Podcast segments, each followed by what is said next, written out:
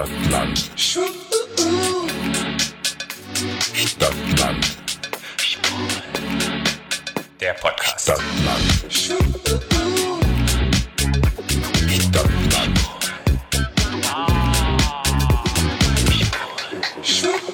Hallo, herzlich willkommen zu Stadtland Schwul, eurem neuen Lieblingspodcast aus, aus Berlin.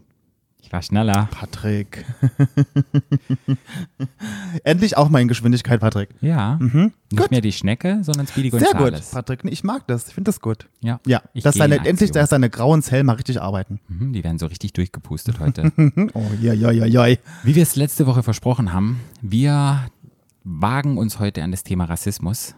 Mhm. Ja, ist ein, ein wichtiges Thema, aber auch ein schweres Thema. Und wir haben lange diskutiert und haben lange überlegt, können wir ja eine Folge zu diesem Thema machen, weil wir beide sind zwei weise Männer.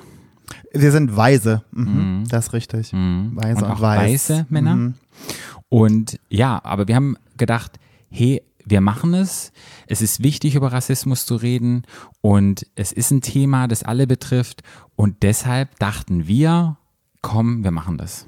Ich habe ja ganz vielen Menschen davon vorher erzählt, dass wir die Folge machen. Mhm. Und die haben zu 100 Prozent alle gesagt, oi. Mhm. Das ist aber ein schwieriges Thema, um so, ihr seid richtig. Aber ich finde, wenn man aufhört, darüber zu sprechen, über das Thema, dann ist man, man so quasi auf man aufgegeben. Stillschweigen quasi, akzeptiert man, dass es ein Thema gibt. Genau, ja, man nimmt's an. Genau. Ja. ja, die Frage ging mir so, geben wir nicht einer Plattform eine Person, die damit alltäglich zu tun hat? Das Problem war einfach, da jemanden kurzfristig zu finden und das alles zu planen und zu organisieren, das hat nicht geklappt. Das heißt nicht, dass wir das in der Zukunft machen werden. Das heißt nicht, dass wir nicht nochmal über das Thema reden werden.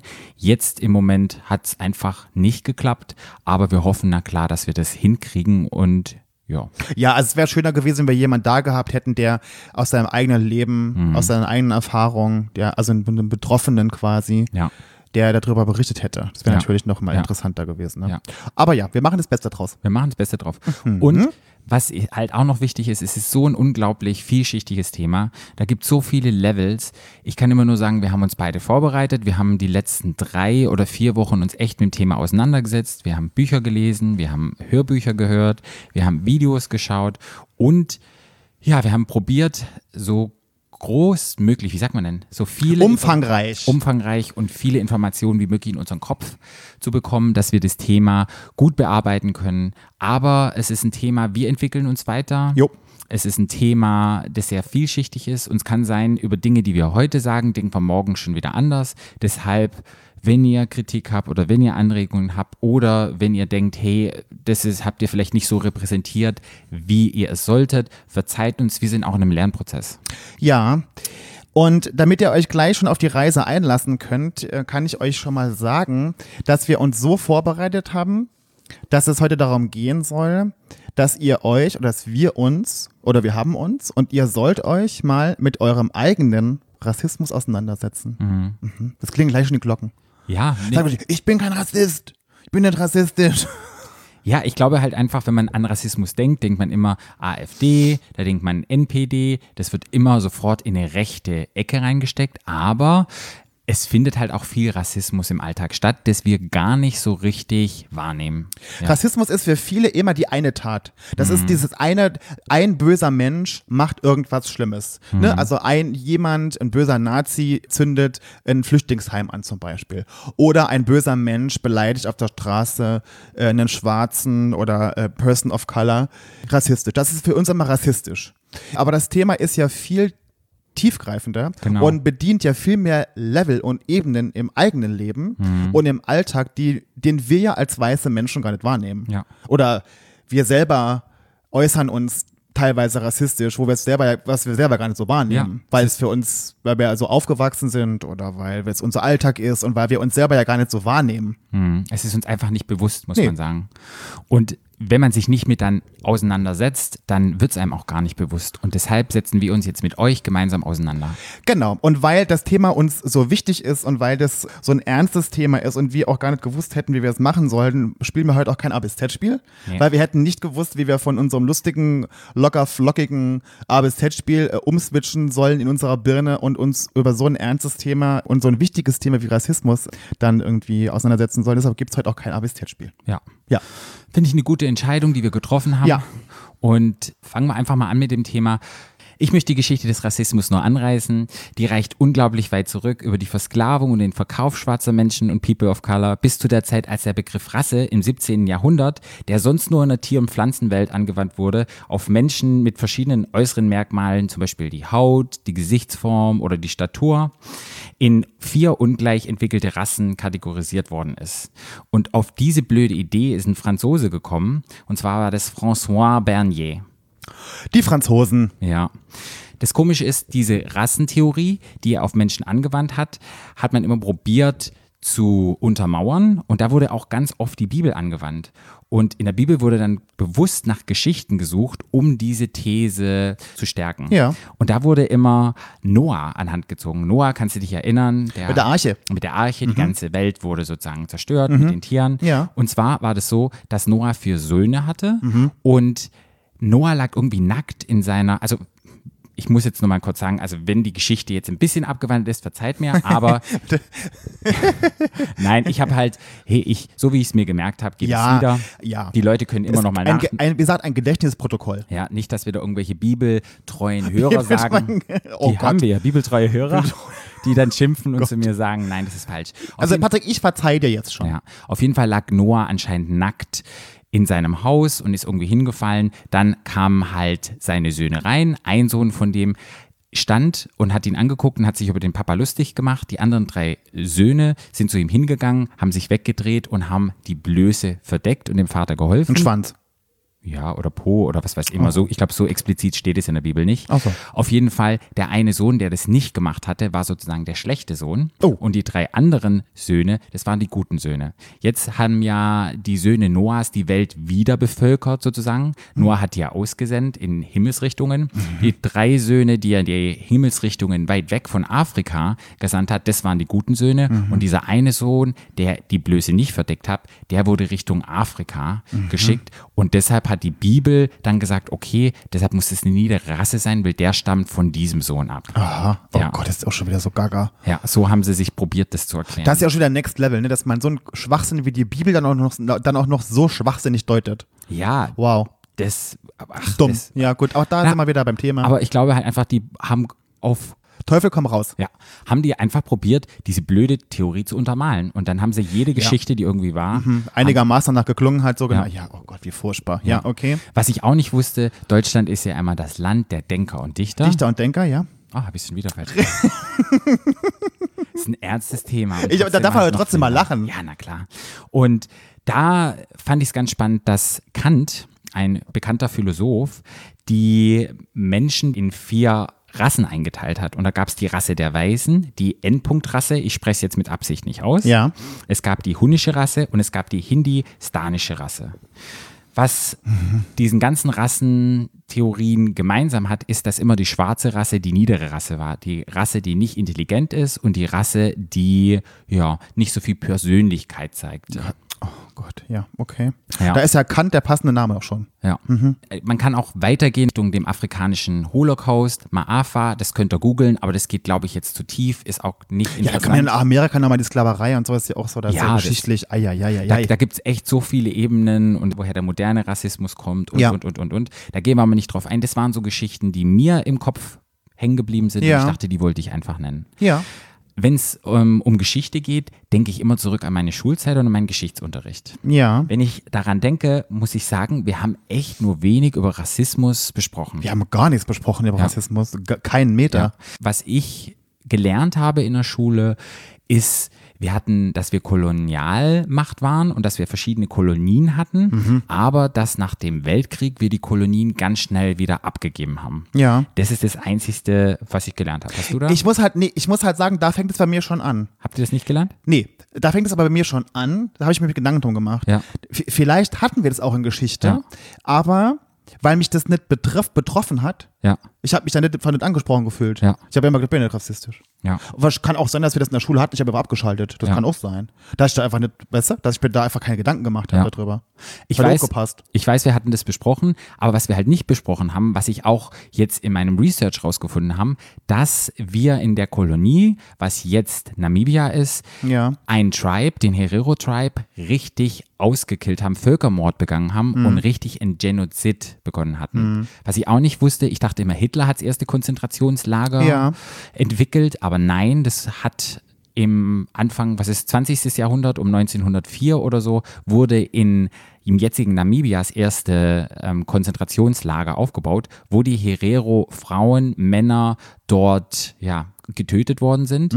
Was da richtig schockierend und ja mir im Kopf hängen geblieben ist, die Frauen mussten von den Männern oder anderen Toten die Schädel sauber machen, vom Fleisch befreien und diese Schädel wurden dann zu Forschung und medizinischen Zwecken nach Deutschland geschickt. Oh Gott, wie gruselig. Ja, damit die angehenden Medizinstudenten etwas machen können. Oh Gott. Ja, Ja. lernen konnten. Ja, ja, ja, ja.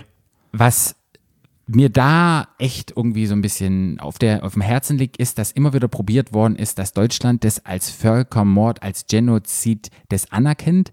Da wurden immer probiert, das im Bundestag oder ich weiß nicht, wo man das probiert reinzunehmen, dass das halt Deutschland Ja. an- anerkennt, aber Deutschland hat es bisher noch nicht gemacht. Die haben sich offiziell entschuldigt und wo ich auch dachte, boah, davon habe ich nichts in der Schule gelernt. Das wäre mal interessant zu wissen. Nee, ich auch nicht. Ja. Ich auch nicht. Aber Thema Kindheit, Patrick. Ja. Wenn ich mir so an meine Kindheit zurückdenke, denke Ja. ich immer so an Fasching. Bei euch war ja auch Fasching immer groß, bei uns war das ja im Saarland ja auch riesengroß. Ich kann dir gar nicht sagen, wie viele Leute oder wie viele Kinder früher oder auch Erwachsene sich zum Beispiel das Gesicht schwarz gemalt haben und dann als Schwarzer an, an Fasching gingen. Ja. Oder als Asiate, die Ja. sich das, das, Gesicht gelb gemalt haben. Oder Indianer. Auch das war ja für, für uns ja ganz normal. Ja. Bei Fasching war das bei euch? Ja, genauso. Also ich kann mich echt erinnern, Chinesen waren ganz, äh, waren Kostüm des, ja, war jedes Jahr sicherlich jemand dabei. Indianer als Kind. Ja. Cowboy und Indianer gespielt. Ja. Ja. Ja, also und also auch bei mir auch mit Schwarz, ne, das war oder zum Beispiel anderes Thema auch Kindheit, wenn ich dran denke, zum Beispiel wie wie, wie, man früher Dickmanns genannt hat. Ja. Ne? Also Ja. wir zum Beispiel in Saarland haben einen einen Dickmann früher Endpunkt-Kuss genannt. Ja, bei uns auch. Oder M-Kopf. ja, Ja. ja.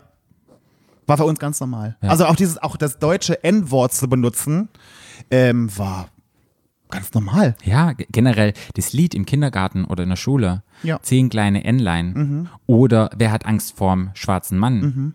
Ja, Waren Spiele, das wurde in der Schule. Haben ja, das wir auch gespielt, ja. Das haben die Lehrer unterstützt zu singen. Ich glaube, da hat sich nie jemand einen Kopf drüber gemacht, was das eigentlich bedeutet.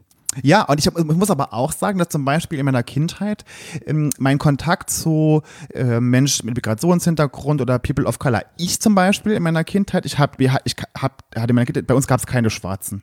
Ich habe, bei uns gab es in der ganzen Schule keinen Schwarzen. Ich habe, bei uns im Ort gab es keinen Schwarzen. Ich habe, in der Stadt gab es, ich glaube, es vielleicht ein oder zwei. Also es, es war wirklich, ich hatte überhaupt gar keinen Kontakt zu schwarzen Menschen. Ich hatte Kontakt zu ähm, Libanesen zum Beispiel. Damals war ja im Libanon, der Bürgerkrieg ist ja ausgebrochen. Da hatte ich zwei sehr, sehr gute Freunde. Das waren Flüchtlinge aus dem Libanon, mit denen ich ganz oft zusammen war. Äh, wir hatten auch, wir hatten viele türkische Nachbarn. Wir hatten viele Italiener bei uns in der Nachbarschaft, die, äh, mit denen man, äh, also, aber mein Kontakt zu denen war immer gut. Ich hatte immer ein gutes Verhältnis. Ich hatte nie ein schlechtes, ich habe die auch nie anders wahrgenommen als jetzt meine weißen Freunde oder meine weiße Familie oder so. Ich habe das nie so, für mich war das ganz normal. Und deshalb habe ich mir keine Gedanken gemacht, dass jetzt plötzlich jemand äh, bei, am Fasching als äh, Asiate geht oder als sich das Gesicht schwarz malt oder als, da habe ich mir nie Gedanken drum gemacht, dass das nicht in Ordnung ist. Ich glaube, es wurde auch so vorgelebt von den Eltern ein bisschen. Ja. Auch Erwachsene haben das gemacht und denen war es halt auch nicht bewusst. Nee, ja, klar, von denen kommt es ja. Ja. Ich meine, ja, klar. Ich meine, die- als Kind, klar, guckt man sich das ja ab. Wenn wir jetzt halt so über Rassismus reden, habe ich euch ja anfangs schon gesagt, dass die Reise ja so ein bisschen hingehen soll, dass wir uns heute mit, uns mit unserem eigenen Rassismus auseinandersetzen. Also wa- äh, wo hat der, wo findet der statt in meinem Leben oder in unserem Leben oder in unserem allen oder in so, in unserem Alltag? Ne? Da gibt's ein Buch, das haben wir beide uns angehört. Wir haben beide das Hörbuch, glaube ich, auch so, hast du gelesen, das Hörbuch gehört, ne? Das Buch heißt Exit Racism. Das ist von, ich spreche den Namen bestimmt falsch aus, Tupoka Ogete. Ähm, und das kann man sich mal anhören. Es gibt natürlich tausend andere sehr gute Bücher. Also ich, das Thema haben wir ja schon gesagt, ist ja so vielschichtig, da kann man sich sicherlich ganz viele tolle Bücher ausleihen, Videos gucken, ähm, keine Ahnung was. Aber das ist unsere, das haben wir uns angehört und wir fanden das beide sehr gut. Und in dem Buch beschreibt die Autorin den Zustand, in dem wir uns befinden. Also wir jeden Tag, also so wie wir aufgewachsen sind, so wie unser, wie unser Verständnis von Rassismus ist als weiße Menschen, beschreibt die als Happy Land. Happy Land ist also quasi eine, ein Zustand, in dem wir uns befinden, wo wir, wo wir denken, wir haben, wir sind nicht rassistisch, da ist Rassismus gibt es bei uns im Leben nicht, wir sind alle offen, wir sind weltoffen, wir mögen jeden, wir, wir haben keine Vorurteile. Rassismus gibt es bei uns im Leben nicht. Ja. So, oder? Ja, ja. Rassismus findet nur bei der NPD statt, in der rechten Ecke. Bei uns, wir, wir lieben alle, ist doch alles in Ordnung. Alle sind gleich. die hat in dem Buch, das hat sie ganz gut gemacht und das war das erste Mal in dem Buch, wo ich so, wo ich so kurz Pause machen musste und gedacht habe, so, ui, krass. Also das Wort Happy Land kommt von jemandem aus einem ihrer Seminare. Der kam danach zu ihr, sie macht so Seminare und macht so und auch so Antirassismus, Antirassismus, Arbeit genau. an Schule, an Genau. Firmen. Genau. Und die macht auch so, macht auch so Seminare für Eltern mit schwarzen Kindern. Oder, oder People, oder, People äh, of Color. People of Color. Genau. Und er kam zu ihr und hat gesagt, oh Gott, jetzt haben sie sich aber ganz schön beim Happy Land da rausgeschossen. Und da kam das Wort Happy Land ähm, für sie her. Die beschreibt quasi die Phasen im Umgang mit dem eigenen Rassismus in dem Buch. Die hat da verschiedene Phasen für quasi den Zustand, in dem man sich befindet, wenn man sich damit auseinandersetzt. Ich würde die einfach mal mit dir durchgehen. Genau. Quasi. Ich bin ja immer kein Freund von Vorlesepodcasts, das ist immer so sau langweilig, aber ich fand das so interessant und so wichtig, dass ich die einfach mal, ich würde die vorlesen und kurz mal mit dir. Ja, da quatschen wir drüber. Genau. Les vor und dann gucken wir, was es mit uns macht. Genau. Das ist doch wichtig. Also, die viel besprochene Phase 1 ist Happy Land. Du negierst Rassismus. Rassismus ist etwas aus der Vergangenheit, kaum relevant heute und kein Thema mehr. Du denkst, Rassismus wird erst dadurch zum Problem, dass man darüber redet. Du denkst, dass Obama und Oprah Winfrey der Beweis sind, dass Rassismus heute nicht mehr existiert. Du hast das Bedürfnis, selbst eine Ausnahme zu sein. Dir ist es viel wichtiger, als nicht rassistisch angesehen zu werden, als sich auf ein Gespräch über Rassismus einzulassen. Du möchtest vor allem beruhigt werden, wenn Schwarze oder People of Color über Rassismus sprechen. Sie sollten dir sagen, dass du ein guter Mensch bist, anders als böse weiße Menschen, die rassistisch sind. Das ist Phase 1. Ja. Wie geht's dir damit? Als ich das erste Mal gehört habe, dachte ich, ja, ich bin auch so einer. Ich habe das immer ganz weit von mir weggeschoben und dachte, nee, ich bin kein Rassist.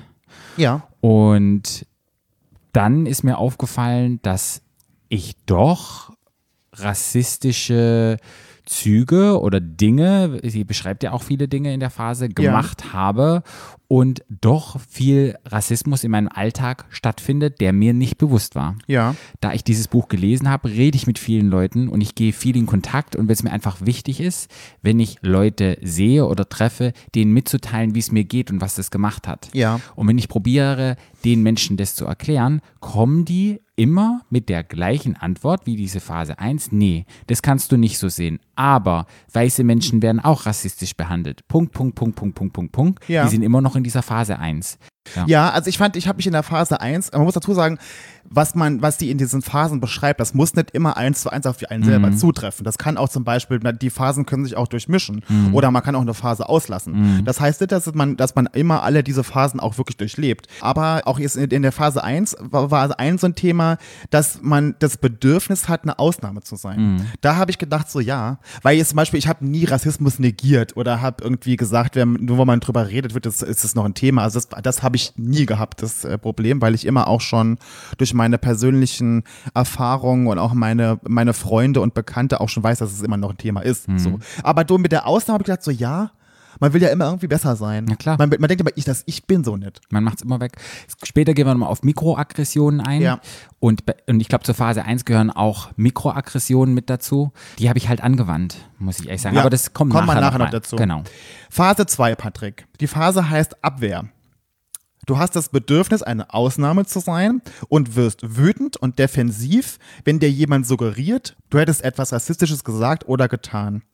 Du verspürst eine innere Verteidigungshaltung, wenn Rassismus zum Thema gemacht wird. Du bist schnell empört, wenn das Thema Rassismus aufkommt. Du hast überhaupt nicht das Gefühl, dass Rassismus irgendwas mit dir zu tun hat. Du forderst, dass umgehend auch über Rassismus und Diskriminierung gegen dich geredet wird. Du möchtest unbedingt auch über andere Formen von Ausgrenzung sprechen, nicht nur über Rassismus. Wenn es eine schwarze Person oder Person of Color ist, wirfst du ihr zu viel Emotionalität oder ähm, Involviertheit vor, tust die Argumente ab und erstellst der Person zu sensibel zu sein, überall Rassismus zu sehen oder hysterisch zu sein. Das finde ich total. Das ist da total habe ich mich total, da habe ich mich total drin gesehen. Ich kann, ich kann überhaupt nicht zählen, wie oft ich mit Menschen, wenn ich mich mit denen über Rassismus unterhalten habe, gesagt habe, ja, aber ich werde auch diskriminiert als schwuler Mann oder so, oder ich, ne so, oder? Mhm. Ja, total. Also ich kenne das von, also ich kann das so von Total. mir total. Ja. Dieses, Ich ja. glaube, es ist das menschliche Bedürfnis, Schwächen zuzugeben, fällt unglaublich schwer. Und ja, wenn man Schwächen zugibt, macht man sich verletzlich. Ja. Zum einen und zum anderen auch anzuerkennen, scheiße, ich habe einfach scheiße gebaut und ich habe da vorher nicht drauf geachtet, Ja. Fehler zuzugeben. Ja. Also ich, also wie gesagt, auch gerade so in so in so Gesprächen mit Freunden oder so, wenn man abends irgendwie draußen am Balkon gesessen hat oder so und so ein Thema aufkam, man ist sofort bestrebt zu sagen, ja, das stimmt, aber ich bei mir ist aber auch und so bei mir ist aber so. Das kenne ich von mir total. Ja. Also habe ich mich total drin Ich kenne das ein bisschen von meinen Eltern, wenn es um Krankheiten geht. Und wenn die sich dann unterhalten oder generell ältere Leute, oh, mein Rücken tut so weh, dann sagt der andere, oh ja, und, aber mein Kopf und mein Fuß und mein Knie. Ja. Man probiert sich gegenseitig immer. Ja, Ja, also das kann ich total von mir. gut. Phase 3 ist Scham. Du schämst dich für die Geschichte des Rassismus. Du schämst dich dafür, weiß zu sein. Du hast ein schlechtes Gewissen, weil du erkennst, dass du bestimmte Situationen, Zustände und Dinge nicht mitbekommen hast. Ja. Ja, ging mir so, als ich die Geschichte über die Ma'afa, den afrikanischen Holocaust gelesen habe, die ganzen geschichtlichen Sachen, da dachte ich wirklich, Ja. boah, ich habe mich wirklich geschämt und dachte so, warum wird das nicht gelernt? Warum habe ich Scheuklappen aufgehabt? Warum habe ich mich nicht selber informiert? Ja. Ich bin jetzt fucking 37 Jahre alt und es hat mich 37 Jahre habe ich gebraucht, um mich jetzt damit auseinanderzusetzen mit Ja. solchen Sachen. Das war so weit weg von mir, Ja. obwohl ich es tagtäglich sehe. Ich lebe in Berlin. Ja, aber du hast es eben nicht gesehen. Also nicht wirklich. Nicht, ja, du nicht hast wirklich. Dich, da, hast, du- da hast du drauf geachtet. Ja. ja. Und da muss ich wirklich sagen, da schäme ich mich ehrlich gesagt. Naja, und weil es auch, weil uns als weiße Menschen es auch nicht betrifft. Mhm. Es, hat mich, es betrifft uns ja in dem Sinne nicht. Und deshalb haben wir nicht drauf geachtet, was es ja nicht besser macht. Das macht es Mhm. Ja. ja eigentlich noch schlimmer. Ja. Phase 4, Patrick. Schuld. Du fühlst dich schuldig dafür, weiß zu sein. Du erinnerst dich an Momente und Situationen, in denen du rassistisch warst oder Rassismus nicht sehen wolltest. Gibt's. Ja? Gab es ganz viele, habe ich vorhin schon benannt. Ja? Mikroaggressionen, Ja? solche Geschichten. Ja, also ich jetzt, in der Phase fühl, bin ich mich jetzt gerade. Ja. Also ich fühle mich wirklich schuldig, weil ich halt wirklich gedacht habe, so wow, ja, Ja, auch in meinem Leben gibt's sowas. ja. Ja, es gibt auch solche Sachen wie weiße Privilegien, aber da gehe ich nachher nochmal drauf ein. Da habe ich ein paar mehr noch aufgeschrieben. Ich glaube, das gehört da auch mit dazu, Ja. weil man sich schuldig fühlt. Phase 5, Anerkennung. Du beginnst anzuerkennen, dass Rassismus real und als System wirkmächtig ist. Du verstehst, dass du rassistisch sozialisiert bist. Du hast das Bedürfnis, Verantwortung zu übernehmen und beginnst die eigene Sozialisierung zu hinterfragen und zu analysieren. Du hast ein strukturelles Verständnis über Rassismus und seine Wirkungsformen. Du hast erkannt, an welchen Stellen Rassismus ein System und keine individuelle schlechte Tat ist und dass die Anerkennung dieses Systems und deiner Positionierung innerhalb dieses Systems ein wichtiger Teil und dein Beitrag dafür sind, Rassismus als das System zu dekonstruieren. Du weißt, dass Rassismus die Norm und nicht die Abweichung ist. Du siehst Rückmeldungen dazu als Schlüssel, mit dem wir unsere oft unbewussten, aber gleichzeitig unausweichlichen, verinnerlichten Rassismen erkennen und verändern können. Großer Schritt. Ich springe immer, glaube ich, zwischen vier und fünf. Ja, Ja. ich auch. Ich wollte noch mal kurz dazu sagen, was halt wichtig ist, wenn niemand weiß, was sozialisierter Rassismus ist. Da wollte ich ein bisschen drauf eingehen. Ja.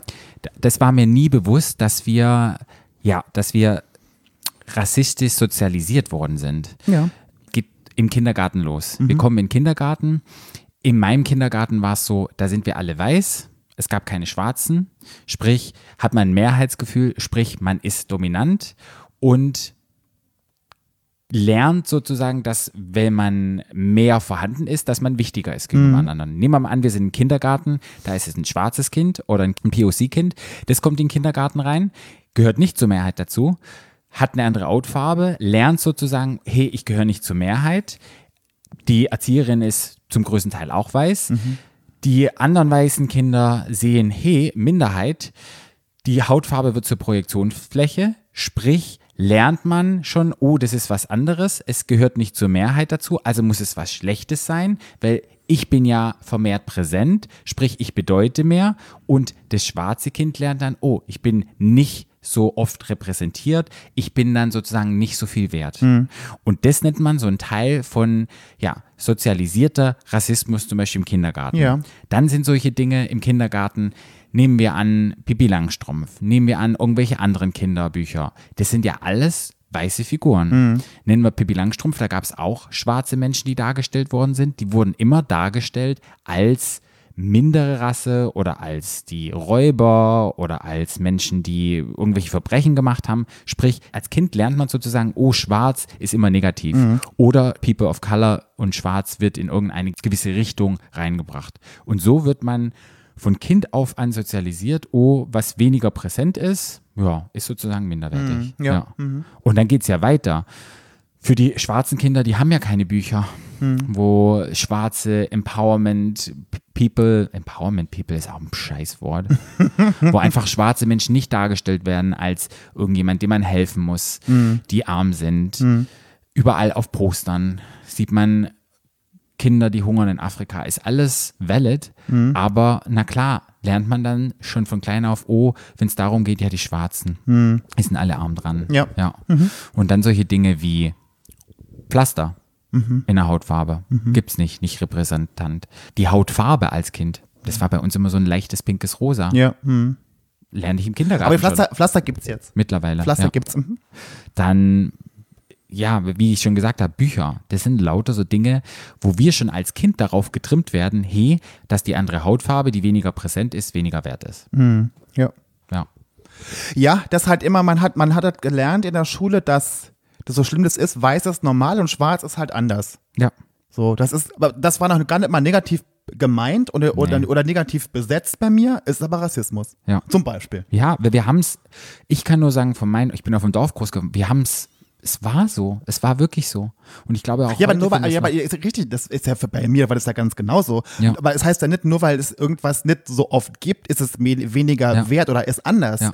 Es gibt's nur einfach nicht so oft. Ja. Das ist ja keine, das ist ja genauso wenig wie jetzt zum Beispiel eine, eine queere Person, die vielleicht jetzt irgendwie einen ausgefallenen Kleidungsstil hat oder irgendwie keine Ahnung was hat. Ist ja genau das Gleiche. Nur weil es nicht oft gibt, heißt es, dass es anders ist oder Ja. unnormal. Das ist dann auch normal. Und wie gesagt, in der Institution zum Beispiel Kita, Kindergarten, dort müsste man halt sicher machen, dass weiß und schwarz beides repräsentativ da ist, dass die Erzieher wissen, hey, Naja, gut, ich meine, du kannst ja nicht aussuchen, welche Kinder geschickt werden. Wenn es nicht gibt, gibt es halt nur mal jetzt dann nur mal so auf Dörfern und so. Es ist halt nur mal so. Ja. Das ist ja heute noch Ja. so. Das wird doch nicht anders sein. Aber Ja. das heißt ja dann trotzdem nicht, dass es, es liegt natürlich an den Erzieherinnen es, und, und auch an den Eltern, dass man halt den Kindern gleich schon von vornherein erklärt, dass es halt nichts nichts Unnormales. Das ist Mhm. Ja. ganz normal. Das ist Ja. Nur die Hautfarbe ist halt anders, aber es ist ein ganz normaler Mensch. Ja.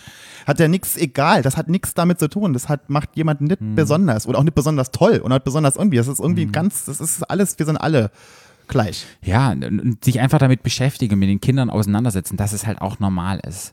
Und ich wünschte oder ich hoffe, dass das jetzt durch, dass dieses Thema wieder mehr einfach akut ist, dass da einfach nochmal mehr drauf geachtet wird und dass es stattfindet. Na, dass halt auch die Eltern sich über ihren, ihren eigenen Rassismus Gedanken Mhm. machen und dann versuchen, das an die Kinder anders weiterzugeben. Das ist doch Mhm. schon der erste Schritt. Das wäre doch schon mal toll. Da hätten wir doch schon viel erreicht damit. Ja, Wenn das klar. ja schon mal der Fall wäre. Ja. Und dann gibt es ja nicht nur den sozialisierten Rassismus, sondern den Instu institutionellen Rassismus. Sehr gut, Patrick. Ja. Und Institution ist zum Beispiel Schule. Ja. Ich habe mir da ein Video angeguckt von Jane Elliott, die ist ja schon seit 70er Jahren ganz groß, wenn es um Rassismus geht und alles. Und die hat mal die Weltkarte ein bisschen auf, auf dem Background Rassismus sich angeguckt. Ja. Und zwar war das so, dass die Weltkarte wird ja sozusagen, so wie wir sie jetzt kennen und wie sie überall dargestellt wird, ist die ja total verzerrt. Ja. Die Größenverhältnisse passen ja gar nicht. Und irgendein Papst, hat sie gesagt, hat irgendwann die Weltkarte gezeichnet, so wie es ist, dass also alle Länder im Verhältnis zueinander gleich groß sind. Ja. Dann hat aber dieser Papst gesagt, nee, das können wir nicht machen, weil diese ganzen südlichen Länder, wo einfach POC und schwarze Menschen leben, die sind zu groß. Aha. Aber wir sind ja weiß, wir stehen darüber, du musst es größer machen. Sprich, wurde die Weltkarte angepasst, dass wieder unterbewusst die, die europäischen Länder und weißen Länder größer dargestellt werden. Ja. Und die hat dann im Vergleich einmal eine Weltkarte, wie es wirklich ist, daneben gepackt, gegen die, so wie es jetzt ist. Und sie sagte halt, wenn man Kindern und Leute, die Erdkunde haben und in der Schule und Jugendlichen die Weltkarte zeigen würde, wie das Verhältnis wirklich aussieht und wie viele Menschen das eigentlich sind, hast du schon wieder nicht diese Erhabenheit und Mehrheit erfahren und es würde es mehr spiegeln, sprich, du würdest schon wieder anders sozialisiert werden. Ja.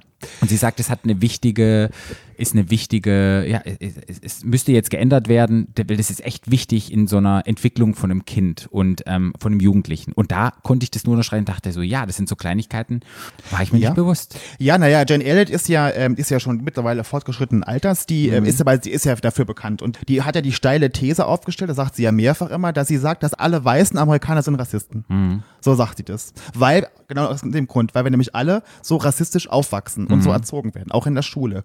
Sie hat ein ganz kurzes Beispiel genannt. Kinder in Amerika lernen ja alle, dass Christoph Kolumbus Amerika entdeckt hat. Ja.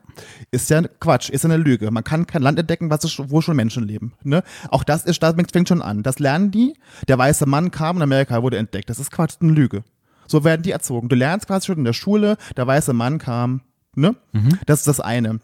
Dann sagt die auch immer, in der Schule wird ja beigebracht, es gibt verschiedene Rassen. Es gibt die Weißen, es gibt die Schwarzen, es gibt die. Es ist Quatsch. Es gibt keine Rassen. Das ist völliger Schwachsinn. Es gibt eine Rasse, die menschliche Rasse.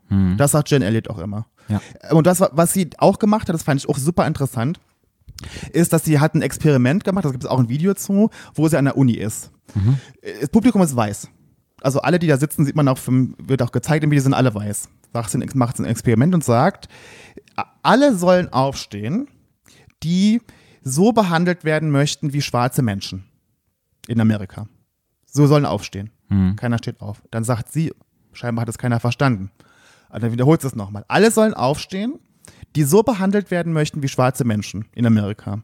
Alle bleiben sitzen. Und dann sagt sie, wenn, also wissen sie ja alle, wie es ist. Sie wissen ja alle, wie es läuft in Amerika. Und warum sie das akzeptieren, wenn sie es selber für sich nicht wollen, warum es mit anderen Menschen gemacht wird, mit schwarzen Menschen in Amerika. So.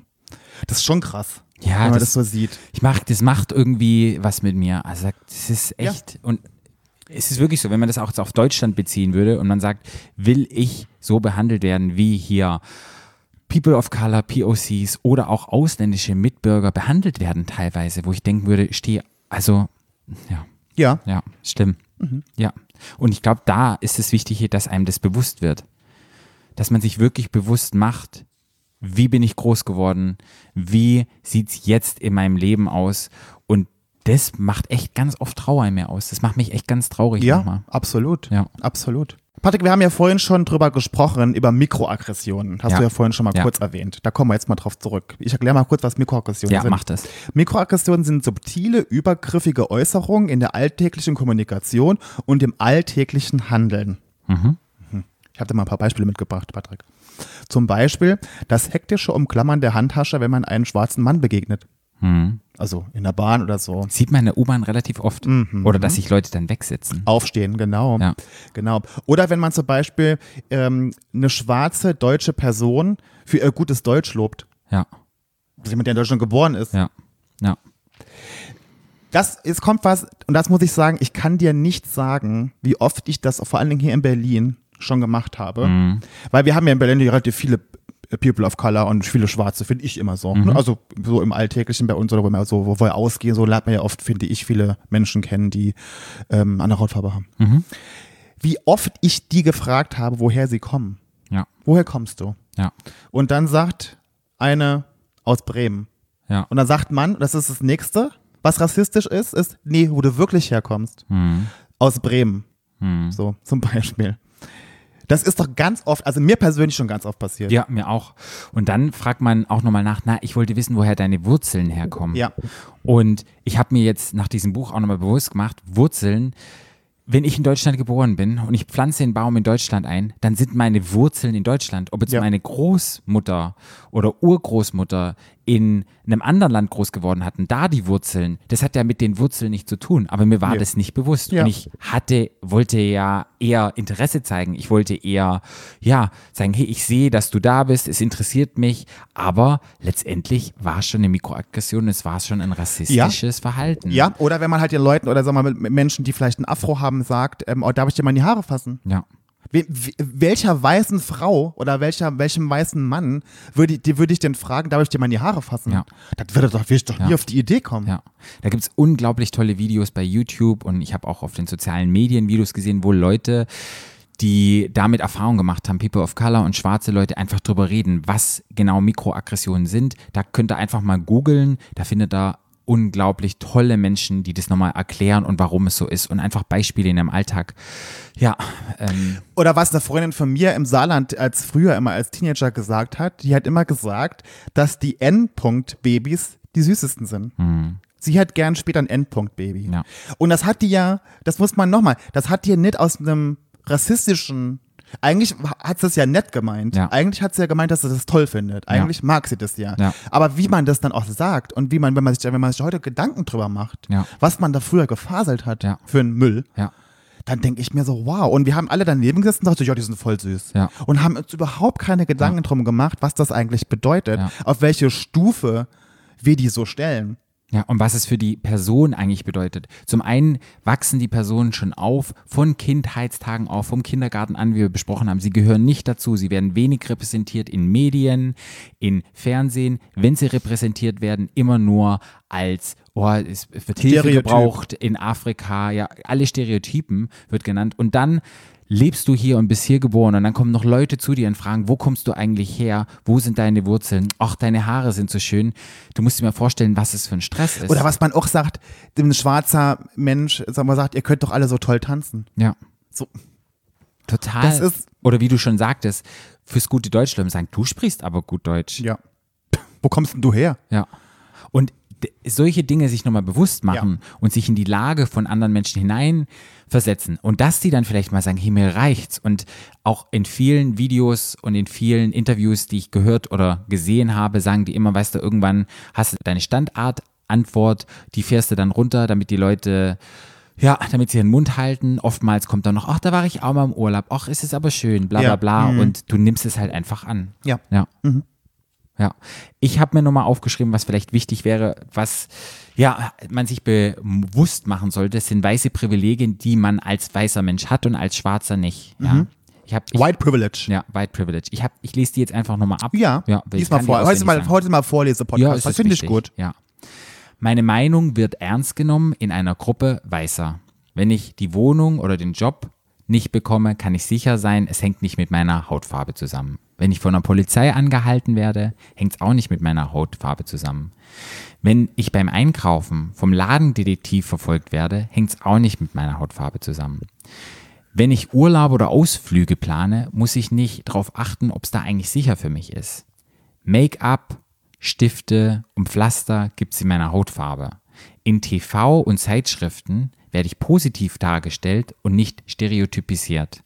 Über meine guten Deutschkenntnisse wundert sich niemand. Spielsachen, Kindersachen gibt's alle in meiner Hautfarbe. Man fragt nie über die Herkunft meiner Familiengeschichte. Das war Ja, da waren wir, sind wir ja wieder bei dem Thema. Ne? ja, das sind wir wieder beim Thema. Ja. Äh, ja. Und da gibt's noch diese Liste, die in diesem Buch gab es 50 Punkte. Ach, und die konnte ich aber nicht alle aufzählen. Nee. Also gibt ich so auch, bei, auch bei diesen Mikroaggressionen, da könntest du einen eigenen Podcast Ja. drüber machen. Ihr könnt selber mal überlegen, wo ihr privilegiert sind, wenn ihr vielleicht eine andere Hautfarbe hättet. Das habe ich gemacht im Kopf, dass Ja. ich dann überlegt habe, wo gibt's in meinem Alltag jetzt im Moment Situationen, wo ich, weil ich eine andere Hautfarbe habe, nicht eine andere Hautfarbe, will ich die Hautfarbe der in, in Deutschland, ja, eine helle Hautfarbe habe, ja, mir keinen Kopf drüber machen muss. Wenn man ja zum Thema, das kam ja vorhin auch vor, dass ich, ähm, wenn ich mit, von der Polizei irgendwie angehalten werde, dass es, ich mir sicher bin, dass es nicht wie meine Hautfarbe ist. Mhm. Zu, dem Thema gibt's ja in Amerika, ähm, war ja auch in, groß in Medien letztens, ähm, das fand ich total gruselig, dass Eltern schwarzer Kinder, Mhm. vor allen Dingen Eltern schwarzer Söhne, ab einem gewissen Alter, wenn die ins Teenageralter kommen, mit denen The Talk führen. Das nennen die The Talk. Und dann geben die denen zehn Regeln mit ähm, auf den Lebensweg, wie sie sich im Umgang mit der Polizei, wenn sie also in die Polizeikontrolle kommen, sich verhalten müssen. Ich lese jetzt nicht alle vor. Aber es, so, es gibt so ein paar Beispiele. Zum Beispiel, sei höflich und respektvoll und spreche nicht. Nicht rennen. Ist sowas. Vermeide körperlichen Kontakt. Behalte deine Hände dort, wo man sie sehen kann. Und niemals diskutieren mit der Polizei. Also die, das muss man sich mal vorstellen, die wissen schon, was den Kindern droht. Und die wissen schon, was auf sie zukommen wird. Und fangen dann schon an, den Kindern das vorher zu sagen, wie sie sich verhalten sollen. Die wissen schon, dass sie rassistisch behandelt werden von der Polizei. Hast du das Video gesehen, das letzte Woche im Umlauf war mit den Kindern, die gespielt haben? Es waren fünf Kinder, die haben irgendwie Fußball gespielt, irgendwie, wo sie nicht Fußball spielen sollten. Und dann kam ein Polizist an, die waren vielleicht, keine Ahnung, acht bis zwölf. Okay. Jahre alt und der Polizist hat eine Waffe gezogen und auf die Kinder gezielt. Die Kinder standen da, haben sich nicht bewegt, haben die Hände hochgenommen und ganz viele Leute waren drumherum und haben gesagt, nehmen Sie die Waffe weg, nehmen Sie die Waffe weg. Die Leute haben geweint, geschrien, haben den Polizisten gebeten, auf die Kinder nicht die Waffe zu halten, darauf zu zielen. Und der Polizist hat das weitergemacht. Und die Kinder standen da, haben nichts gemacht, waren ganz ruhig. Und man sieht schreiend, das Video geht, glaube ich, 20 Minuten lang, dass der Polizist auf Kinder die Waffe gezogen hat, anstatt einfach nur zu sagen, hey, ihr dürft da nicht spielen. Nee, gleich Waffe gezogen. Ja. Das sind wieder so Videos, wo ich dann, boah, da läuft es mir eiskalt den Rücken runter. Richtig schlimm. Und von daher macht es mit diesen zehn Regeln Sinn. Ja. Ähm, Leider. ja. Das, das, das, ja gut, wenn sie es wenn sie es nicht bräuchten, wenn sie es nicht machen mit denen. Ja, Ne? ja. Es ist gruselig.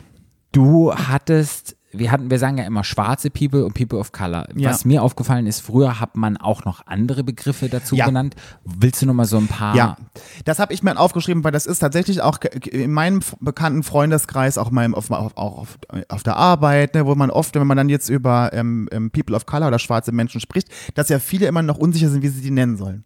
Also wie, man, wie spricht man über die schwarzen Menschen? Da gibt es so ein paar Beispiele, die ich meine wollte, wie man es nicht macht. Ja. Die sind nämlich die überwiegenden. Ja, Und wo, wo ich teilweise auch nicht wusste, dass das nicht geht. ja, Farbig ja, ist ein Wort. Ja. Das benutzt man nicht. Wir haben keine Farbe. ja. Wir sind nicht farbig. Wir haben alle eine Haut. Wir haben zwar andere Hautfarben, aber man sagt nicht über, zu jemandem ein farbiger. Das sagt man nicht. Ja. Das N-Wort. Weder das deutsche N-Wort noch das amerikanische N-Wort. Ja. Dann, was ich nicht zum Beispiel wusste, ist, dass man Mulatte, das habe ich schon öfter mal benutzt. Mulatte ko- ist nämlich lateinisch Mulu und heißt Maulesel oder Maultier. Krass. Geht Wusste gar ich auch nicht. nicht. Ja. Wusste ich auch nicht. Das geht gar nicht. Dann M. -Punkt, also wie M. -Punkt Kopf, wie damals der Mhm. Dickmann, kommt aus dem Griechischen, ähm, heißt Moros für töricht, einfältig, dumm und gottlos. Wow. Dumm. Ja. Dann, was man auch nicht sagen darf, wusste ich auch nicht, Smischling. Mhm. Das kommt nicht aus dem Tierreich. Oh, krass, ja. Ja. Auf den Menschen bezogen gibt es kein biologisches, ist, Geht ja gar nicht. Ja, nee. Geht ja gar nicht. Weil wir sind ja eine Menschenrasse. Du kannst, ja. kein, du kannst genau. nicht in derselben Rasse sein. bezogen kein biologisches, sondern soziologisches Konstrukt. Ja.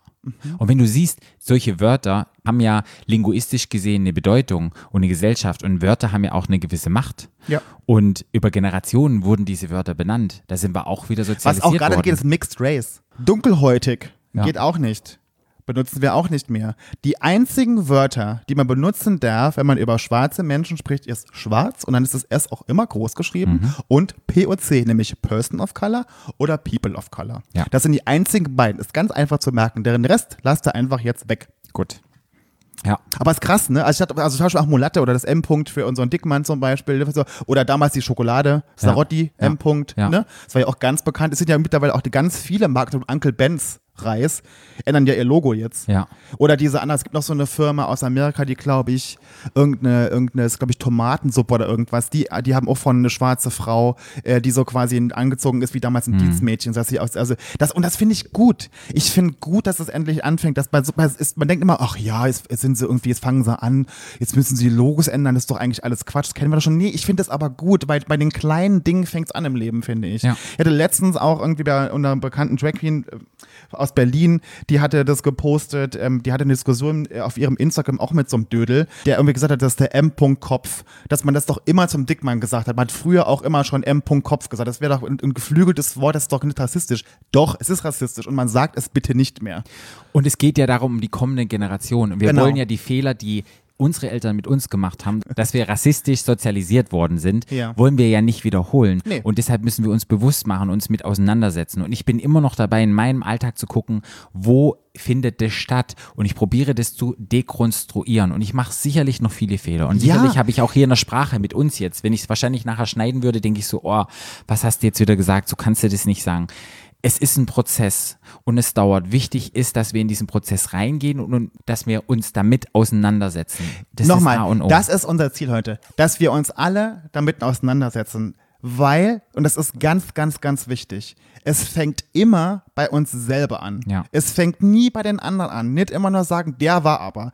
Immer bei sich selber anfangen und Ja. immer gucken, was, wo hat es in meinem Leben Bestand? Wo benutze ich vielleicht die Wörter? Wo drücke ich mich vielleicht rassistisch aus? Wo verhalte ich mich vielleicht rassistisch? Da fängt es an, dass man Ja. nicht sagt, ich bin kein Rassist, sondern dass man anfängt zu überlegen, was ist denn mein Anteil an der ganzen Ja. Geschichte? Das ist ganz wichtig. Und jeder hat einen Anteil dabei. Ja. Jeder. Und wir machen alle Fehler. Und Fehler einzugestehen und einfach sagen, ja, ich hab's scheiße gemacht. Ich war ein Rassist. Mir war es nicht bewusst, aber jetzt ist es mir bewusst und ich probiere es zu Ja. vermeiden. Und wenn mir jemand ein Feedback gibt, besonders eine Person, eine schwarze Person oder eine Person of Color, dass ich es ernst nehme und nicht probiere, mich recht zu fertigen. Genau. Ja. Es gab ja auch so ein bisschen dieses Black Lives Matter versus White Lives Matter. oh Gott, das ist doch genau, genau wie, genau wie, das war genau wie die Hetero Pride. Eieiei. Da möchte ich sagen, wir waren ja auf der Demo, auf der Black Lives Matter Demo am Alexanderplatz. Ja. Ich kann nur sagen, als ich mit dem Fahrrad in einer Fahrradkolonne mitten auf der Straße mit 100 anderen Leuten, die alle eine Maske getragen haben, Richtung Alexanderplatz gefahren bin, mir kamen Tränen in die Augen. Ich habe mich umgeschaut dort am Alexanderplatz. Na klar, 98 Prozent mit der Maske, viele junge Menschen, die alle zusammenkamen und demonstriert haben. Und es hat mich wirklich sehr betroffen. Ich war danach überwältigt, kam auch zu Hause an und habe wirklich auch geweint und dachte wirklich, scheiße, was geht gerade auf der Welt ab? Und habe mich aber auch gefreut und hatte so ein, so, ein, so ein Quintchen Hoffnung, da ich dachte, geil, die jungen Leute sind mit dabei, jetzt verändert sich was. Ja, weil es, ja, weil es immer bei einem selber anfängt und wenn, nur, wenn wir alle was Kleines ändern an uns, dann haben wir für, für uns alle schon was Großes verändert. Finde ich. Und es gab ja dann eine Gegendemo in Berlin, deshalb wurde ja die, die, auf den Alexanderplatz verlegt, die hieß White Lives Matter. Und viele Leute sagen ja, naja, wenn Black Lives Matter, dann heißt es auch White Lives Matter. Da gibt es so eine, einen ganz tollen Vergleich, wenn man Black Lives Matter mit einem Haus vergleicht. Ja, Ja. und man sagt dann, oder All Lives Matter, auch ein Beispiel. Und man sagt dann, hey, das Haus brennt. Black Lives Matter. Und der andere sagt dann, ja, ich habe aber auch ein Haus, das könnte ja auch brennen. Das habe ich falsch erklärt. Nee. Kannst du das nochmal erklären? Ja. Es gibt eine ganz einfache Erklärung dafür. Das hat jemand mal gesagt. Ich weiß nicht mehr, wo, ich glaube, du warst es. Ähm, wenn jetzt zum Beispiel eine Straße mit Häusern. Ein Haus brennt. Eine Frau schreit, mein Haus brennt. Und dann kommt die Feuerwehr zum Löschen. Da sagt die Nachbarin aber, aber mein Haus ist aber auch wichtig. Ja, dein Haus brennt aber nicht. Meins muss jetzt gelöscht werden. Darum geht's dabei. Genau. Ja. Das wollte ich damit sagen. Da, guck mal an. Du kannst mich besser erklären, als ich es jetzt erklären wollte. Darum geht's dabei. Deshalb jetzt, na klar, All Lives Matter, aber jetzt brennt es bei den Black Lives Matter und da müssen wir hin. Ja, Wichtig ist auch zu sagen, Black Trans Lives Matter oder Queer Black Lives Matter. Da muss man einfach sagen, dass halt selbst in dieser Randgruppe von Schwarzen und People of Color die Transmenschen und auch queeren Menschen nochmal stigmatisiert werden und dann sozusagen doppelt belastet werden. Ja. Und die werden in USA wirklich umgebracht. Ja. Besonders Transfrauen. Ja. Und da gibt's, könnte ich ganz viele Namen nennen, die, auch ein Transmann wurde letzte Woche nochmal umgebracht, wo selbst unter den Schwarzen und People of Color nochmal eine Diskriminierung stattfindet. die werden auch teilweise richtig krass von auch von Schwarzen diskriminiert. Also die werden sind Doppelt. triple, Triple. triple diskriminiert. Ja. Man kann sich jetzt nicht vorstellen, wie oft das passiert in Amerika. Das ist, ich glaube, allein letzte Woche waren es, glaube ich, drei. Letzte Ja. Woche. Ja. Es ist unglaublich. Es ist unvorstellbar, äh, was da abgeht. Das ist, man kann sich das nicht vorstellen. Das Es wird halt auch wieder in Medien, weil es trans und queere Themen ist es nicht so präsent. Es wird nicht so dargestellt wie äh, wie Menschen, die in diese Heteroschiene reinpassen und deshalb marschieren auch ganz viele aus unserer LGBTQIA Plus Community auf der Straße und sagen, hey, nur sch- schreibt auch über diese Menschen. Die mehr dann auch, nicht nur die ins binäre System reinpassen. Ja. Und das ist hier nochmal wichtig zu sagen, dass man das nochmal aufführt, dass diese Menschen nochmal gezielt mehr Unterstützung brauchen, Ja. da sie auch nicht ins Raster passen, wie du gesagt hast, Ja. schon triple diskriminiert werden. Ich ähm, habe mich so ein bisschen gefragt, wie sieht es in Berlin aus, in unserer Szene zum Beispiel, wenn es um Black Trans People geht oder POCs Ja. und wie sichtbar die sind und wie repräsentiert sie werden. Und ich glaube, da könnte man eine eigene Podcast-Folge drüber machen. Würde ich dann auch gerne machen und dann jemand einladen, der da vielleicht ein bisschen mehr repräsentiert wird, dass wir uns zusammensitzen Ja. und in Austausch gehen. Aber was mir so aufgefallen ist, dass es halt in den Partys und wo ich mich bewege, echt wenig repräsentiert wird. Wer jetzt? Die Also, Schwarzen und POCs. Aber findest du das Schwarze da bin ich repräsentiert? Ja, ich habe irgendwie so das Gefühl, auch wenn du Siegessäule oder diese anderen Magazine, schwulen Magazine, Ach gut, es die gibt- lese es ich gibt, gar nicht. dass da halt People of Color und schwarze Menschen selten auf dem Cover sind. Selten irgendwie. Mhm. Ja, das kann ich mir, das kann ich mir gut vorstellen, weil die sind ja, ähm, das, ja, das kann, das kann ich mir, oh, ich lese die halt nicht, ne, das weiß, kann ich jetzt nicht mitreden, ne, ja, ja. und nicht so repräsentiert werden. Aber ich finde jetzt immer zum Beispiel jetzt, wenn ich jetzt mir überlege, wenn ich mir beim Ausgehen zum Beispiel, ne, man irgendwie, da, da finde ich doch noch relativ viele People of Color, ne? Ja, also zum größten Teil, wenn ich jetzt zurückdenke, ich habe echt überlegt, wie sieht es in meiner kleinen schwulen Welt aus? Ist es so repräsentiert, weil wir sagen immer, es muss stattfinden, wir sind ja alle eine Community, wir müssen zusammenhalten.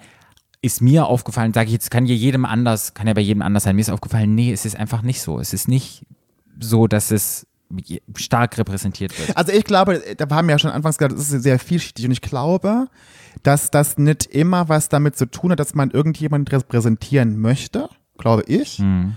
Es hat manchmal auch was damit zu tun, glaube ich, dass wenn man so, wenn man in der Subgruppe noch eine Subgruppe ist, das ist Mhm. wie, wie mit unserem Podcast. Wir sind in unserem, in unserem, mit unserem Podcast in der Gruppe, in der Subgruppe, Mhm. Subgruppe. Glaube ich, dass es einfach nicht so eine große Plattform für die Leute gibt, weil es einfach nicht so viele gibt, was ich nicht, nicht schlecht reden will oder dass das irgendwie, das ist nicht negativ oder positiv gemeint, aber das ist irgendwie ein Fakt. Weißt du, was ich meine? Aber trotzdem, Es gibt nicht so viele. Ich weiß, aber trotzdem, wenn es wenig gibt, sollte man, so wie es bei den Kindern gesagt hat, sollte es trotzdem bei uns im Kopf sein und sollte repräsentiert werden. das ist ja es okay, aber wie, aber, okay, aber wie würdest du das machen? Wie ich wie das machen würdest würde? du, ja.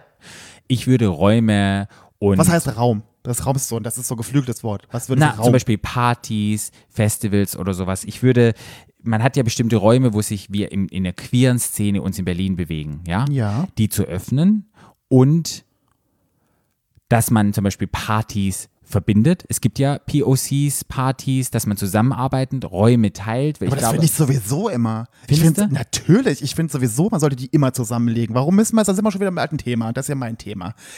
Wir reden immer über Gleichberechtigung, wir reden immer über, dass wir uns alle irgendwie lieb haben, wir reden alle darüber immer, dass bei uns, dass alle, jeder ist toll, jeder ist so toll, wie er ist und so. Warum legt man so Partys jetzt sowieso zusammen? Mhm. Warum muss man, muss man überhaupt? Warum muss man überhaupt getrennte Partys machen? Mhm. Warum? Für wen? Ja, ich glaube, das hängt so ein bisschen zusammen, was, wo ich mir das probiert habe, bewusst zu machen. Früher war es ja so, man ähm, war schwul, man hat auf die Hetero-Partys nicht, ähm, nicht rangepasst. Mhm. Ja. So, man ist ja eine Minderheit. Ja. Was macht man? Man kreiert sich einen sicheren Raum, wo man als schwuler Mann hingehen kann. Ja. Plötzlich gibt es einen sicheren Raum, bewegen uns Ja. dort. Wie du gesagt hast, naja, es gibt ja jetzt wenig POC und schwarze Menschen in, in Berlin. Also Naja, ist ja ich weniger. gesagt. Ja, aber es sind ja generell, sagst du, es gibt ja weniger, als es weiße Menschen gibt. Nee, ich sage, es gibt weniger Menschen, die jetzt, die jetzt zum Beispiel jetzt queere Trans-Schwarze oder queere Schwarze Leute, die jetzt irgendwie, da- das meine ich Okay, damit. gut. Ne? Gibt's weniger. So. Das heißt aber, beziehen wir es auf die Schwule geht, würde man Räume geben, würde es Partys geben, die für die da sind, die sich erstmal sicher fühlen. Ja.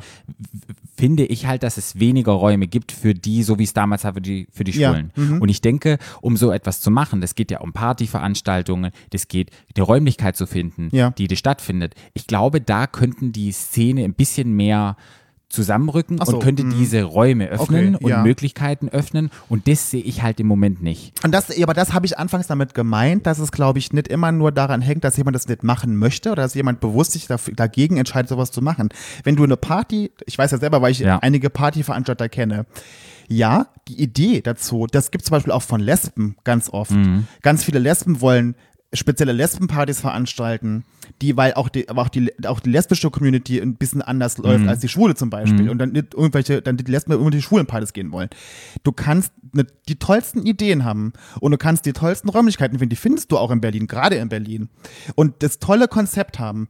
Wenn aber dann nachher niemand kommt zu deiner Party und dir irgendwie deine, Ei- deine Ausgaben wieder reinbringt, dann kannst du die tollste Party veranstalten. Das wird nicht funktionieren. Ja. Das hängt manchmal einfach auch daran. Ja. Und dann meine ich damit, dass manchmal diese Subgruppen in der Subgruppe Schwierigkeiten haben, sich überhaupt irgendwo f- Fuß zu fassen. Genau. Irgendwo. Das, glaube ich, ist die Schwierigkeit. Aber nicht, weil das niemand machen möchte oder weil jemand das was dagegen hat, sondern einfach nur, weil es einfach schwieriger ist für die. Ja. Weil diese Nub kleine Subgruppe in der Subgruppe sind. Und ich glaube, da sind wir in einer, in einer LGBTQ-Community, sollten wir mehr drauf achten und denken, die Subgruppe gibt's und dann einfach sagen, wenn ich eine geile Party habe, hey, ich nehme mir einen geilen POC-DJ, ich nehme eine Black Trans-Frau, die vielleicht auch DJ ist oder sowas. Ich gebe Raum, ich mache in der Party vielleicht einen kleinen extra Raum, um das zu öffnen, um es miteinander zu verbinden. Das ist der erste Schritt. Und auch da, ja, und auch dann muss man sagen, muss aber auch die äh, die schwarze Transfrau oder der schwarze Mann oder der die Person of Color auch ein guter DJ sein.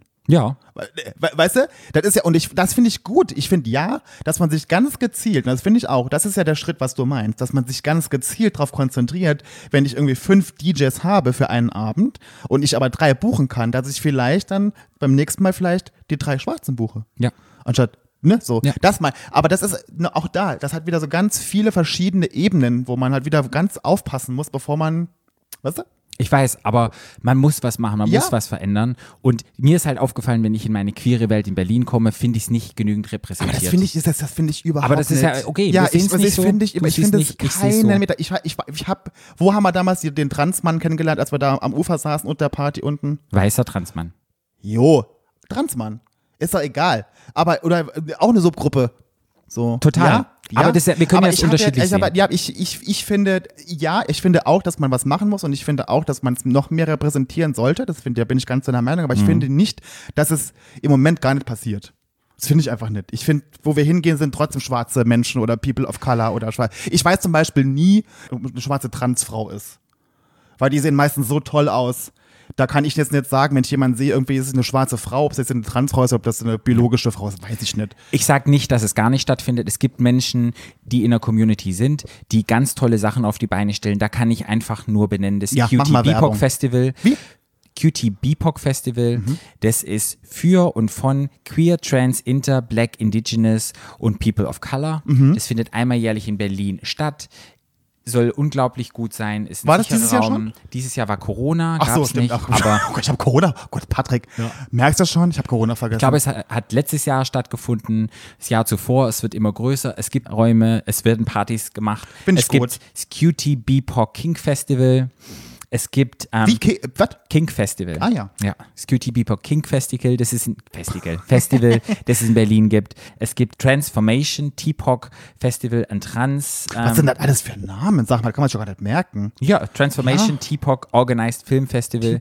Okay. Ja, Ah, TPOC, okay. Trans so. Person Ich of glaube, Color. glaub, man muss es einfach nur ausgeschrieben, äh, ausgeschrieben lesen, dann kann man, okay, ja. Und ja, das gibt schon einiges in Berlin und ich finde es gut, dass es immer mehr gibt und ich hoffe, dass Leute die große Partys machen, dass die Menschen wahrnehmen und dass wir die Räume teilen und ja, dass wir, wie Ja. du gesagt hast, in Zukunft es vielleicht schaffen, Partys zu verbinden und gemeinsam einfach wieder da zu Ja, sein. dass Das man, dass wir einfach irgendwann, mein großer Traum ist, das ist genau wie mit CSD, dass wir irgendwann alle eine Gemeinschaft sind, Mhm. dass wir alle zusammenhalten, dass wir, egal ob wir schwarz, trans, ob wir weiß, trans, ob wir ein Transmann, Transfrau, ob wir schwul, lesbisch, bi, pan, egal, Drag Queen Mhm. und, oder ob wir irgendwelche Feminist, lesbischen Feministinnen oder, oder, sehr, oder politische, egal, dass wir alle zusammenkommen und dass wir alle zusammen für was einstehen. Das Ja. finde ich und dass wir alle Ja. zusammenhalten. Das ist mein großer Traum. ja, und da müssen wir hinkommen. Ja. Ja. Wir haben ja ein Ding noch vergessen, das wir immer machen, das ist unser Tipp, der heißt Jung, unschuldig, schwul.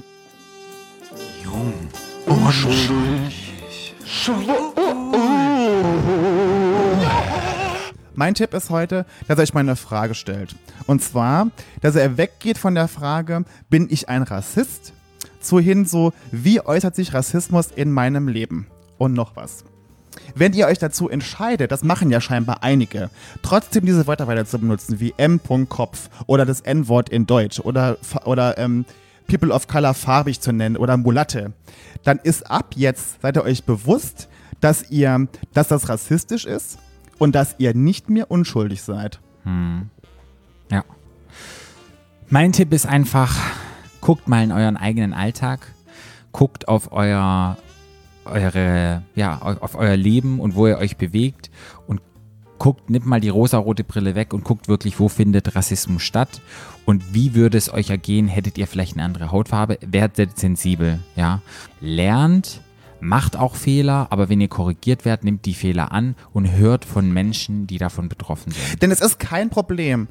Ich habe erkannt, auch ich war rassistisch in meiner Vergangenheit und auch ich kann was dazulernen. Auch ich habe manchmal einen derben Humor gehabt oder hat irgendwelche Witze gemacht, die total überhaupt gar nicht gehen. Das war bei mir zum Beispiel so ein Fall. Das weiß ich jetzt. Ich werde es in Zukunft versuchen, besser zu machen. Ich werde auf meine Sprache achten. Denn ich sage das hier nochmal. Es fängt immer bei einem selber an.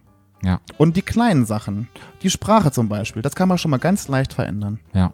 Ja, nee, schöner Tipp. Wie gesagt, wir sind alle in einem Prozess, wir lernen. Flo und ich werden jetzt weiter lernen. Wir haben probiert, weil es halt einfach so unglaublich wichtig ist, euch ein bisschen was zu vermitteln. Ich hoffe, ihr habt irgendetwas mitgenommen. Ich möchte euch noch zwei Podcasts ans Herz legen, die ich auch gehört habe, wo ich viel gelernt habe, wenn es um POC geht und schwarze Themen und um Rassismus und Antidiskriminierung. Das ist einmal Barbecue, der Podcast von Suha Yasmati und Dominik Jaleo. Und dann gibt es noch Punch Up, der Podcast von Miran Neverotsch.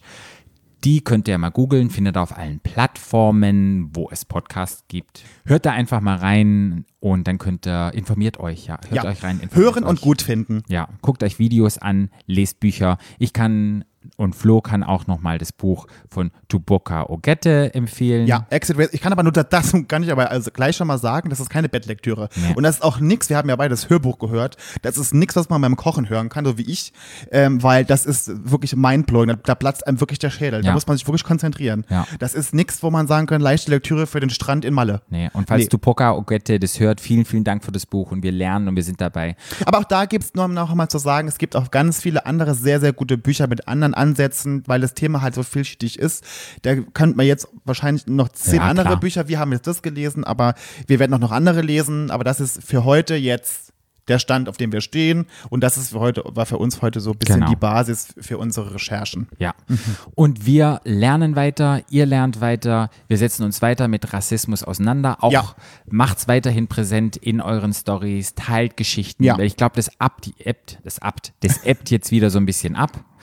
Und trotzdem müssen wir dranbleiben, wir müssen trotzdem uns immer wieder ja, Einsetzen. einsetzen und wir müssen Und es auch benennen. machen. Wir müssen es benennen und wir müssen drüber reden. Und bitte hört auf, wenn jemand über Rassismus reden will oder so. Redet mit Ja. und lasst die Leute reden. Ja. Weil so, solange wir reden, ist gut. Und wenn wir aufhören zu reden, das ist blöd. Ja, und ich fange mit meinen Freunden immer an, wo ich jetzt in Diskussionen reingehe. Ich fange mit meinen Eltern an, wenn irgendetwas kommt. Geht in Kommunikation mit Menschen, besonders mit jungen Menschen, denen ihr zeigen könnt, nee, Aber versucht die auch nicht zu missionieren. Das ist auch mal ganz wichtig. Sagt eure Meinung dazu, sagt, das geht nicht. Aber das ist, das ist, es ist nämlich auch ganz schnell zu- dann zu einem Streit oder so. Das Ja. ist, das ist, man kann keinen missionieren, die Leute müssen selber drauf kommen. Aber wenn jemand irgendwie rassistisch sich euch äußert oder so, dann könnt ihr sagen, das geht nicht. Sagt ein Beispiel und dann ist es auch okay. Aber Ich hoffe, ihr habt was gelernt. Wenn ihr wollt, könnt ihr uns folgen. Bei, unter Stadtland Schwul bei Instagram und bei Facebook ja, und ihr könnt mir folgen bei Instagram at Paarout. und mir unter FKFBRLM. Ja. Und ihr könnt noch spezielle, es hat sich angehört wie ähm, ein Niederlander, spezielle Folgen Das hören. hast irgendwie das heißt an seinem spitzen Stein gestoßen. ähm, bei Podimo hören. Und ich kann nur sagen, wenn ihr uns noch nicht bei Instagram at Stadtlandschwul folgt, macht es einfach mal. Uns hilft jeder Follow, jeder Like hilft uns weiter. Wir haben mehr Reichweite. Es werden andere Leute auf uns aufmerksam. Und ja, es kostet ja euch nicht viel. Und wir posten auch immer geile Sachen, interessante Sachen. Von daher, wenn ihr das noch nicht gemacht habt, schaut mal rein, macht es Bei mal. 1000, bei 1000 Followern poste ich ein Bild von meinem Arsch. Ja. Hey, und wenn wir 10.000 hätten, ich weiß ja, wie viele Leute uns eigentlich hören und da müssten wir locker drüber sein, dann können wir endlich mal ein Swipe abmachen und sowas. Weißt du, dann kann man schön verlinken und müssen nicht immer Link in Bio machen. Das sind so Kleinigkeiten, das macht viele Dinge einfacher. Von daher Da folgt haben wir noch einen mal. weiten Weg vor uns. Ja. Ach, abwarten, was kommt. ja, ja. Vielen, vielen Dank an euch, dass ihr mit eingeschaltet habt und ja, lernt mit uns. Schalt auch, sagen- nächste, schalt auch nächste Woche wieder ein, wenn es heißt Stadt, Land, Schwul. Tschüss. Der Podcast. Stadtland.